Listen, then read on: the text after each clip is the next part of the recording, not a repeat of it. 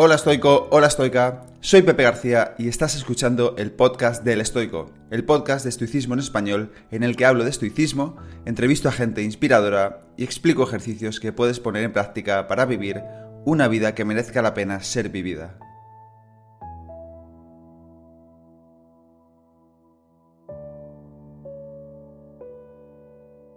Bienvenido, bienvenida al episodio número 69 del podcast de El Estoico, episodio en el que desgrano las ideas que considero más importantes del imprescindible tratado de Séneca de la brevedad de la vida.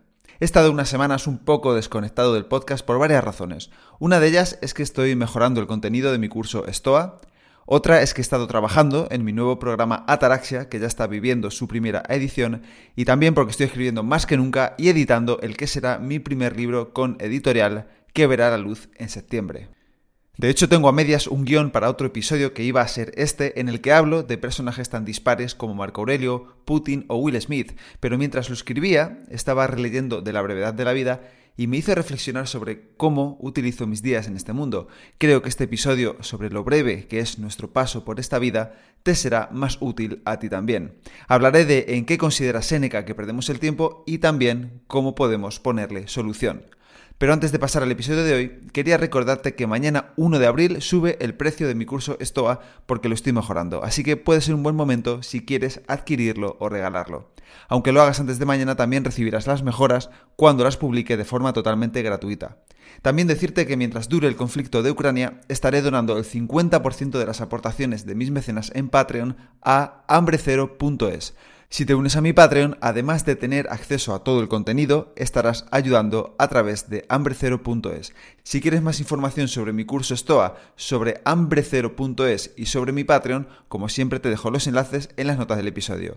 Y ahora, un mensaje del patrocinador del podcast, Palebull. Palebull es la alternativa más saludable que existe en el mercado frente a la cantidad de snacks altamente procesados que solemos encontrar. En Palebull entienden la dieta como un modelo de nutrición y un estilo de vida basado en la evolución, y por eso se han centrado en fabricar barritas y otros suplementos con ingredientes 100% reales y saludables. Están deliciosos y además sabes que estás comiendo sano y eso siempre te deja una buena sensación. A mí me encantan sus barritas y su aislado de proteína Panacea. Si haces un pedido en paleul.com e introduces el código El Estoico, todo junto, tal como lo escuchas, el nombre de este podcast, El Estoico, te llevarás un 10% de descuento en tu compra en Palebull y a mí me ayudas a mantener vivo este podcast. De todas formas, como siempre, te dejo toda esta información en los enlaces del episodio y ahora vamos a empezar con la brevedad de la vida. Séneca escribió este formidable tratado en torno al año 55 después de Cristo, unos 10 años antes de morir. En él recoge la idea principal de que no es que la vida que se nos ha dado sea corta, sino que perdemos mucho tiempo. Y creo que es verdad en líneas generales, perdemos muchísimo tiempo. De hecho, así lo escribe al principio del tratado cuando dice, el tiempo que tenemos no es corto, es que perdemos mucho la vida se nos ha dado con largueza suficiente para utilizarla en la realización de las cosas más importantes si hacemos buen uso de ella. No recibimos una vida corta, somos nosotros quienes la cortamos. La vida es larga si sabemos aprovecharla. A continuación compara el tiempo con las riquezas y nos dice que de la misma forma que las riquezas se disipan en manos de un mal dueño, cuando caen en las manos de un buen administrador se acrecientan, y dice que con el tiempo ocurre lo mismo. Si lo malgastamos, se disipa, pero si lo administramos bien, parecerá que tenemos más, porque estamos haciendo las cosas más importantes. Y es verdad, ya hemos visto en muchos libros y publicaciones que todos los seres humanos tenemos el mismo tiempo cada día, 24 horas. Entonces, ¿Por qué hay personas que parecen mucho más productivas o que son capaces de hacer más cosas? Entre otras razones, creo yo, que es porque son buenos administradores de su tiempo. ¿En qué pierden las personas su tiempo, según Séneca? Lo dice muy claro. Uno, porque le domina la insaciable avaricia. Otro, porque es muy diligente en tareas inútiles. Uno, porque se empapa en vino.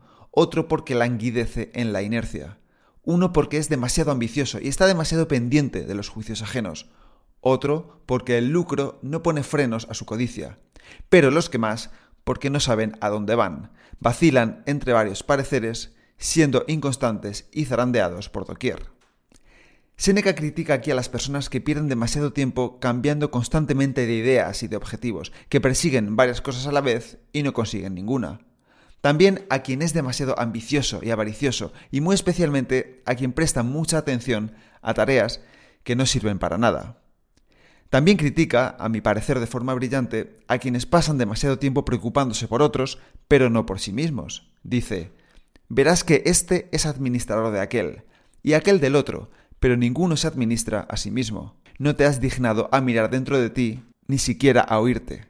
Más adelante en el libro tiene unas líneas muy similares a las que podemos encontrar en el manual de Epicteto. Epicteto critica que si no le prestamos nuestro cuerpo a cualquiera que pase por delante, ¿por qué sí le entregamos nuestra mente al preocuparnos demasiado por lo que nos pueda decir gente a la que ni conocemos, por ejemplo? Y de la misma forma, Séneca escribe que nadie consiente que le ocupen sus propiedades, pero permiten que otros intervengan en sus vidas. Estos dos filósofos estoicos coinciden en lo mismo. Prestamos nuestra mente y nuestro tiempo a cualquiera, pero nos los negamos a nosotros mismos. También critica una vez más a quien cambia de objetivos constantemente, algo con lo que me he sentido muy identificado. Dice, intenta recordar si algún día tomaste una firme resolución y si acaso te duró todo el día. ¿Cuántos días nos levantamos con una idea en mente, con un objetivo, y luego vamos cambiando de parecer a lo largo de las horas y terminamos por no hacer nada? Culmina diciendo que cuanto más disipado está el espíritu, menos capaz es de hacer cosas grandes. ¿Por qué ocurre todo esto? Según Séneca, porque vivimos como si fuésemos a vivir para siempre, sin pensar nunca en nuestra propia fragilidad. Aquí podemos ver un momento mori muy claro. No meditamos sobre la fragilidad de nuestras vidas, pensamos que vamos a vivir para siempre y por lo tanto no valoramos el tiempo que tenemos y lo derrochamos. Ello nos lleva también a procrastinar, por supuesto. Escribe Séneca, de hecho, oirás decir a muchos, cuando cumpla 50 años me retiraré para descansar. ¿Quién te garantiza una vida tan larga? La dilación es la quiebra más grande de la vida.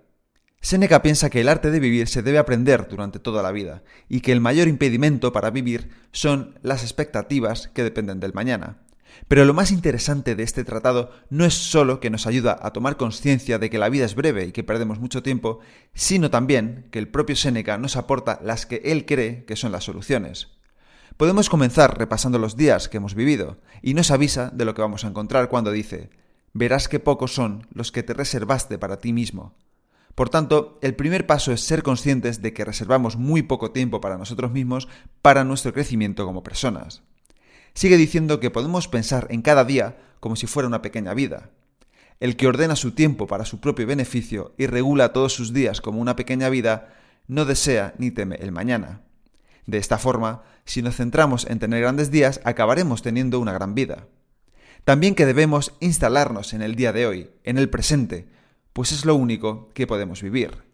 Para ello se refiere a unas líneas de un poema de Virgilio que dice, El mejor día de la vida de los desgraciados mortales es el que huye el primero, es decir, hoy, el día presente. Escribe Séneca que la vida se divide en tres grandes etapas, la pasada, la presente y la futura. De estas tres, la que vivimos en el presente es la más corta, la que viene es dudosa y la que hemos vivido cierta. El tiempo presente es muy breve, siempre está en marcha, fluye y se precipita, desaparece antes de llegar. Es muy breve y agitada la vida de aquellos que se olvidan de los tiempos pasados, desprecian el presente y temen el futuro. Por tanto, según Séneca, debemos reservarnos tiempo para nosotros mismos y habitar el momento presente. Una forma de hacerlo, según él, es imaginando que nos dicen que tenemos una enfermedad y que nos quedan pocos días de vida. ¿Cuánto dinero estaríamos dispuestos a pagar por vivir más? Seguramente mucho. Por eso, cualquier anciano millonario entregaría su fortuna a cambio de más años de vida. Séneca también nos anima, esta vez en la primera de sus cartas a Lucilio, a ser buenos administradores del tiempo, anotando en qué lo empleamos como si fueran bienes. Él mismo asegura hacerlo cuando dice, no puedo presumir de no desperdiciar nada, pero al menos sé cuánto y en qué. De la misma forma que se nos recomienda apuntar nuestros ingresos y gastos para conocer nuestra situación financiera, Seneca nos recomienda anotar en qué se va nuestro tiempo cada día, como primer paso para ser conscientes del tiempo que perdemos y poner resolución. Por último, remata diciendo que desgraciada es la vida de aquellos que consiguen con su sudor las cosas que quieren, mientras que las que ya poseen las conservan con gran angustia. Mientras tanto, no se preocupan ni lo más mínimo por un tiempo que ya nunca volverá. Me gustaría terminar este episodio animándote a que leas de la brevedad de la vida porque de verdad es un tratado que va a cambiar mucho tu concepción del tiempo y de cómo has vivido la vida hasta hoy. Aprovecha el tiempo porque solo tienes una vida y podría quedarte menos de lo que piensas. Y hasta aquí el episodio de hoy. Espero que te haya gustado y que lo pongas en práctica. Si quieres ayudarme a que el podcast siga creciendo y pueda ayudar a más gente, te animo a suscribirte y recomendarlo en la plataforma de podcast que utilices, en redes sociales o mejor aún, a tus amigos.